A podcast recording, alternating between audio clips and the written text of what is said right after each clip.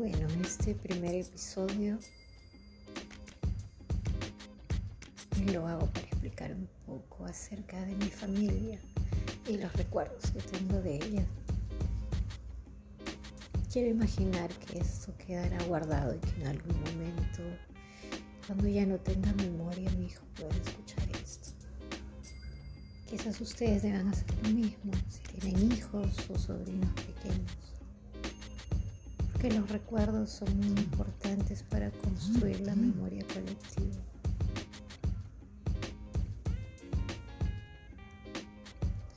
Trataremos de empezar en orden por el principio.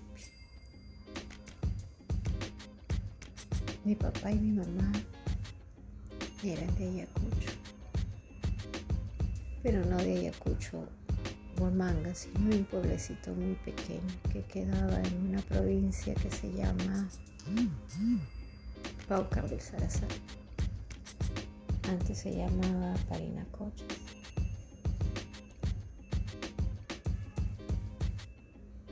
El pueblo donde ellos vivían se llamaba Pararca. Papá y mamá se llevaban ocho años. Me gusta pensar que en algún momento se encontraron el grande y mi mamá pequeña. Y de hecho creo que así fue en algún momento, porque no compartían la misma familia, pero vivían a una cuadra uno del otro. Entonces en algún momento deben haberse encontrado. Eso me hace recordar tantas cosas que yo también he pasado. A veces no sabes tú si tu destino va a estar tan cerquita como una cuadra, un piso, un minuto. O va a estar tan lejos como otro país, otro distrito.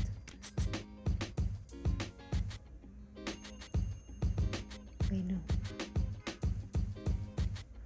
mamá siempre me decía que la primera vez que vio a papá con otros ojos o que le llamó la atención fue cuando ella en unas vacaciones de su trabajo fue a la sierra a visitar a su mamá y mi papá también había ido a visitar a su mamá y mi papá venía en un camión y mi mamá lo vio por primera vez con otros ojos.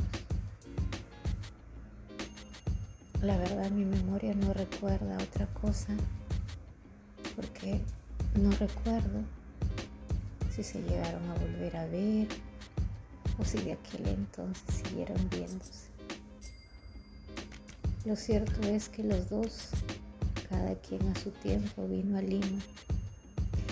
En esa época, para la gente que vivía en la sierra, venir a Lima era como lo es ahora al extranjero, otra cultura, otra forma de portarse, incluso otro idioma.